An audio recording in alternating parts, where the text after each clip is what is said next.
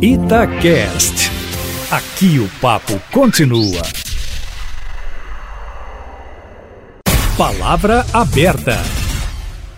As investigações contra o ministro do Turismo, Marcelo Álvaro Antônio, sobre o suposto uso de candidaturas laranjas do PSL nas eleições do ano passado, levantam a discussão sobre a cota feminina nos partidos. Uma das acusações é que mulheres se candidataram apenas de fachada e o dinheiro de campanha destinado a elas teria sido desviado para outros candidatos, como o próprio ministro, que foi deputado federal mais votado em Minas no ano passado. A lei determina que em toda eleição os partidos tenham pelo menos 30% de candidaturas femininas mas a regra pode ser extinta com um projeto de lei que está em discussão na Câmara Federal. Para debater a cota para mulheres, estamos recebendo agora no Palavra Aberta a deputada estadual de primeiro mandato e economista Laura Serrano, do Partido Novo. Bom dia, deputada. Seja bem-vinda. Obrigada pela presença. Bom dia, eu que agradeço a oportunidade e agradeço a atenção dos ouvintes. Estamos recebendo também Jéssica Hall, professora de Direito Constitucional da UFOP, a Universidade Federal de Ouro Preto, e integrante da Associação Visibilidade Feminina. Professora Jéssica, bom dia, obrigado pela presença. Muito bom dia, eu que agradeço pelo convite. É um prazer estar aqui hoje. Seja bem-vinda também, professora. Vamos começar ouvindo aqui a deputada Laura Serrano. Qual é a crítica que a senhora tem às cotas femininas nos partidos? Bom, a primeira crítica que eu acho que é a mais contundente é que no final das contas as cotas é, femininas para candidatas mulheres nas chapas é, em eleições elas não funcionam. A gente vê que na prática é, tivemos aí noticiado pela mídia vários partidos políticos que usaram candidatas fantasma, candidatas laranja, candidatas que muitas vezes não tiveram nem o próprio voto durante a eleição. Então, uma imposição que vem do Estado, uma imposição que vem é, do poder público como lei, dizendo que é obrigatório ter uma cota de 30% é, para o sexo diferente né, nas, nas chapas das eleições. E aí, como em geral os homens são preponderantes, são maioria, né, como candidatos a cargos eletivos, na verdade ele não resolve a situação, porque esses 30% muitas vezes são preenchidos é, só para poder cumprir a lei, mas não por mulheres que de fato querem estar na política, querem participar. Então essa eu acho que é a principal crítica. Na prática não funciona. Ao invés da lei gerar um incentivo, ela gera uma distorção. E é, se a gente for olhar em termos conceituais, eu sou contra cotas ou políticas afirmativas, não só para mulheres, mas para outros contextos em geral, porque na minha visão essa política afirmativa que ela afirma as diferenças para poder reduzir essas diferenças, no final das contas ela gera é uma fragilização daquele que deveria ser beneficiado com a política. Então quando você tem uma política dizendo que a mulher precisa de cotas para poder ser competitiva em relação aos homens, numa numa eleição, por exemplo, você fragiliza o potencial da mulher, você diz que ela não é tão capaz quanto os homens para poder concorrer. Então eu não não concordo que essa política de cotas ela ajude. Eu acho que no final das contas ela acaba é, fragilizando e colocando as mulheres numa posição de vulnerabilidade que a gente não tem. As mulheres que querem se candidatar, que querem gerar resultado, que querem estar na política para poder fazer é, o melhor possível para a sociedade, elas têm toda a competência e capacidade de poder estar concorrendo com os homens de igual para igual. E desde que a cota para mulheres foi implantada, a senhora não percebeu que houve um aumento da eleição de mulheres por causa desse mecanismo. As mulheres que foram eleitas foram eleitas porque tinham densidade eleitoral para isso e não porque elas foram colocadas naquela legenda ou naquela composição partidária. É, o que, o que eu acredito é que as mulheres têm aumentado sim a sua participação na política e isso é porque a gente tem visto cada vez mais que é importante o papel da mulher também na gestão do poder público, na participação, na representatividade da população, porque a gente geralmente tem uma visão de longo prazo é, maior, não pensa tanto só nesses ciclos eleitorais. Eu acho que tem vários pontos positivos da participação da mulher na política. E é isso, assim, o que funciona é incentivar as mulheres a participar. E aí, nesse ponto, eu sou muito contundente em afirmar e defender que a gente deve sim incentivar incentivar a participação da mulher na política. Eu faço vários eventos procurando mostrar para as mulheres que eu vejo que muitas vezes a mulher não quer se aproximar porque vê a política como aquele ambiente sujo, é um ambiente é, de muita corrupção, é um ambiente onde é, é perigoso e a gente tenta mostrar cada vez mais para mudar esse ambiente. A gente precisa das pessoas de bem, das pessoas comuns dentro da política. A gente só vai ter resultado, e aí tem uma, uma, uma frase que eu até gosto muito, que é para limpar a casa, para varrer a casa, tem que ser pelo lado de dentro. Então a gente precisa trazer essas mulheres que querem fazer a diferença para a política, mas através do incentivo, através do fato que elas queiram realmente. E aí uma lei que obriga 30%, se às vezes você não consegue achar 30% de mulheres que querem é, participar por diversos motivos, e aí tem diversos desafios, sem dúvida, o próprio fato da mulher muitas vezes ser ela que é responsável por cuidar dos filhos na casa, por cuidar dos pais, então tem uma, uma jornada é, mais ampla, então existe uma série de desafios, mas a gente precisa incentivar a participação e não criar uma obrigação, uma regra de cotas onde só é, o sexo diferente, aí no caso as mulheres, vão poder participar daqueles 30%, porque você gera um incentivo adverso. Em vez de preencher a chapa com mulheres que querem participar e que têm é, chances reais de poderem ser eleitas, você acaba preenchendo com laranjas que muitas vezes nem sabem que estão concorrendo às eleições e não votam nem nelas mesmas. Vamos ouvir a professora Jéssica Hall. Professora, tem um dado no site da própria Câmara Federal informando que aumentou o número de deputadas de 51 para 77 no período de 2014 a 2018. Isso, em parte, devido ao acesso delas aos recursos públicos de campanha. Em parte. A senhora concorda que é mesmo necessário ter cota para as mulheres? Eu poderia dizer que, sem dúvidas, nós precisamos dessas cotas. Primeiro, por quê? E aqui eu discordo da deputada quando ela fala que as cotas não funcionam.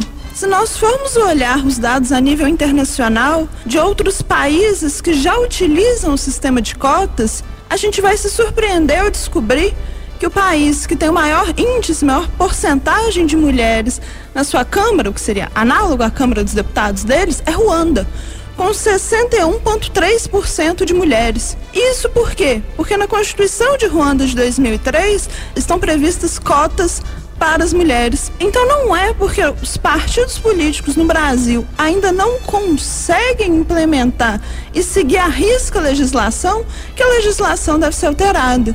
Na verdade, o que a gente precisa é alterar a conduta dos partidos para que eles não se preocupem apenas com, com o seu número de candidatas, com o seu percentual de candidatas no ano das eleições. Isso precisa virar uma política institucional partidária de incentivo às mulheres a participarem da política.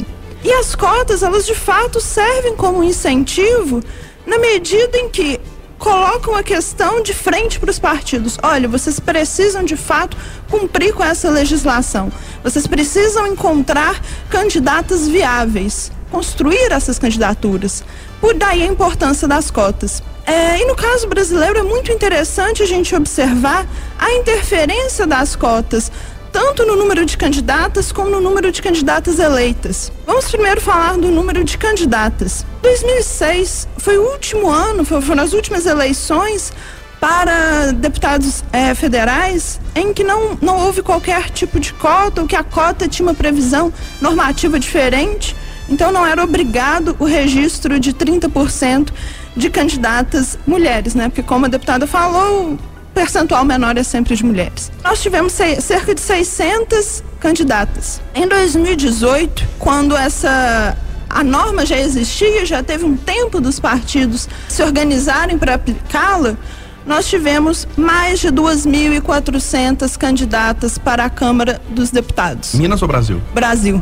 Mas isso aí não foi por causa de uma exigência, acabando forçando os partidos a incluírem essas mulheres. Outra coisa que eu queria te perguntar é o seguinte, professora. Ainda assim o número é baixo, mesmo tendo as cotas. Significa que tem mulher que não está interessada na política. Por quê? É um argumento muito fácil falar. Mulheres, no geral, não estão interessadas na política. Tem mulher, pelo menos não é o meu argumento, né? É o que a gente traz aqui, do que uhum. a gente ouve de argumentos uhum. do, de, de, de, outros lados, de críticos, né? Da, da cota feminina. É uma questão social mais complicada. O próprio IBGE já traz que 70, 73% do tempo gasto em cuidados domésticos, com família, com casa, etc., é adicional para mulheres em relação aos homens. Então, as mulheres gastam muito mais tempo, quase o dobro de tempo, com cuidados no geral. É, se nós não tivermos uma política pública ativa para chamar essas mulheres para a política, se a gente simplesmente se mantiver na inércia, essas mulheres não vão procurar um terceiro turno de trabalho. O número de mulheres eleitas aumentou desde que a política de cotas foi implantada? Aumentou. E o interessante é que em 2018 nós tivemos o maior índice de mulheres eleitas até o momento. Mas a senhora atribui isso à política de cotas? Ainda é necessário outras eleições para a gente ver se os se o perfil vai se manter, mas o que a gente tem até o momento é uma coincidência de que em 2018 o STF julgou a DPF 5617, que fala: olha, o fundo partidário também tem que respeitar a proporcionalidade das cotas. Ano também em que o TSE veio e falou: essa lógica se aplica para o fundo eleitoral e para o tempo de propaganda gratuita em rádio e TV. E exatamente depois dessas duas decisões, que a gente entende que deram uma materialidade à lei de cotas, que agora o partido não só tem que registrar as candidaturas, mas também tem que investir é, recursos financeiros e tempo de propaganda para essas candidaturas, a gente teve o maior aumento de mulheres na Câmara dos Deputados, chegando a 15%. Deputada Laura Serrano, eu gostaria de saber qual foi a influência dessa regra na sua eleição e qual que é a qualidade das eleitas, do trabalho das eleitas que a senhora observa de um modo geral? Bom, é, primeiro eu acho que a influência dessa regra na minha eleição especificamente foi zero.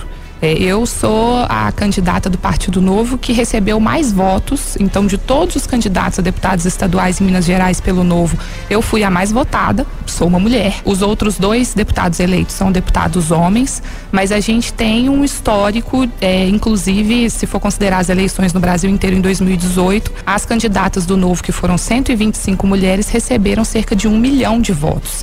Então, em média, cada candidata recebeu 8 mil votos. O que mostra também um outro estudo em 2016 que as candidatas do Novo tiveram uma média de votação muito mais alta do que outros partidos políticos e o Novo não usa recurso de fundo eleitoral, fundo partidário. Então a gente vê que no final das contas o que importa muito mais para para o sucesso das mulheres na eleição, para o incentivo à participação, é de fato é, uma conscientização, um apoio, porque eu digo sim que as mulheres enfrentam uma série de desafios, isso é fato, para poder estar tá ingressando na política. Mas eu, eu, ouço muito né, falar em o lugar de mulher é onde ela quiser, inclusive na política. A mulher tem que querer participar.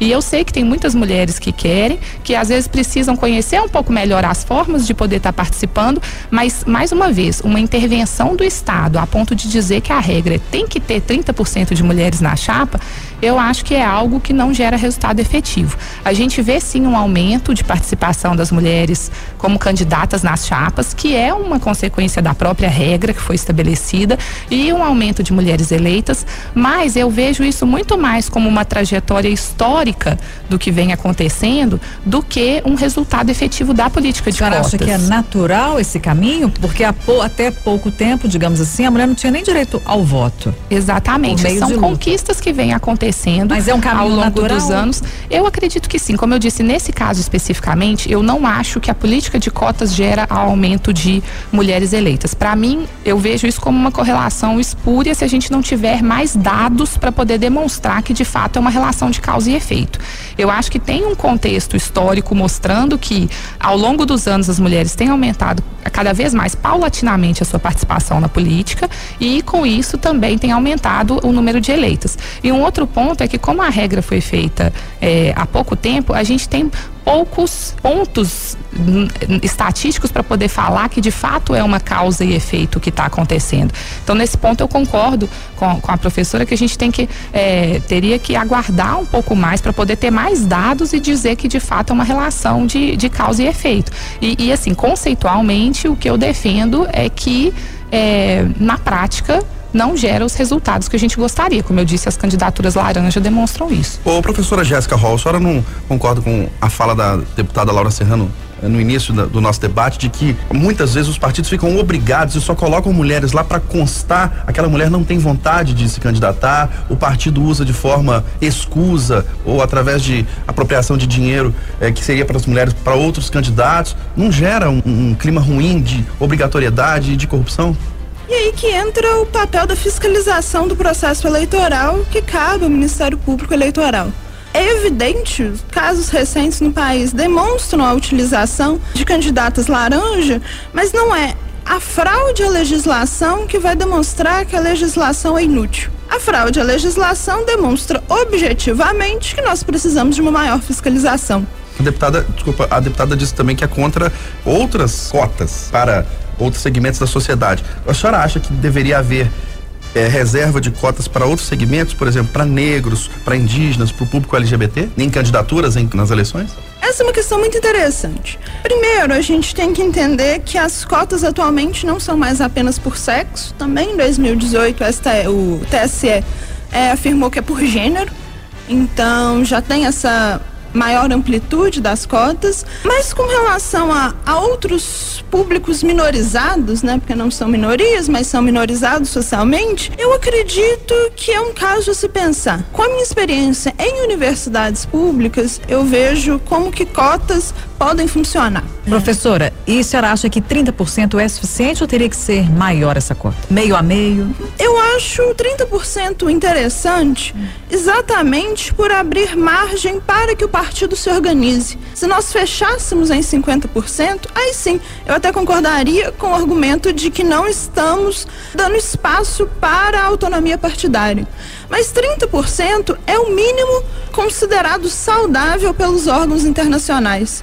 Por isso, essa luta para que ao menos 30% seja assegurado. Nós debatemos no Palavra Aberta de hoje os pontos positivos e negativos da cota de 30% de candidaturas femininas no Brasil. Recebemos a professora Jéssica Hall, professora de Direito Constitucional da UFOP, a Universidade Federal de Ouro Preto, e integrante da Associação Visibilidade Feminina. Professora, obrigado pela sua presença, um ótimo dia. Muito obrigada, foi um prazer estar aqui. Bom dia a todos. Agradecemos também pela presença a deputada Laura Serrano, que é do Novo e é também economista. Bom dia, obrigada pela sua contribuição aqui nesse debate no Palavra Aberta. Bom dia, muito obrigada.